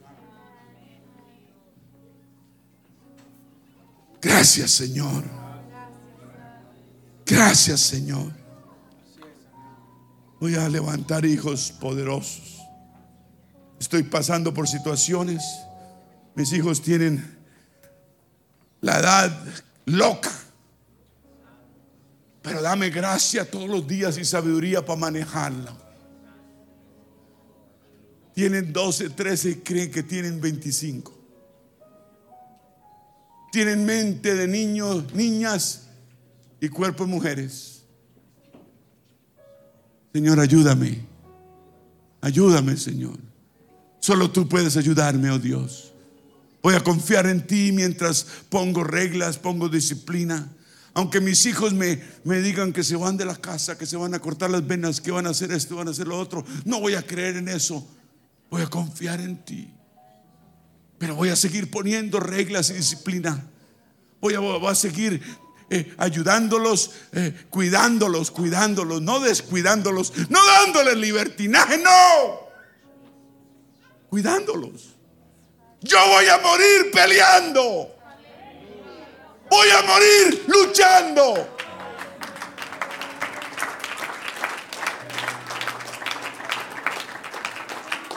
Eso es lo que Dios quiere de los padres, que muramos peleando, luchando por lo que amamos. Pase lo que pase, vamos a confiar en Él. Pero no vamos a bajar las manos, vamos a mantenerlas arriba. Disciplina y amonestación en el Señor. En el nombre de Jesús. Vamos a cantar.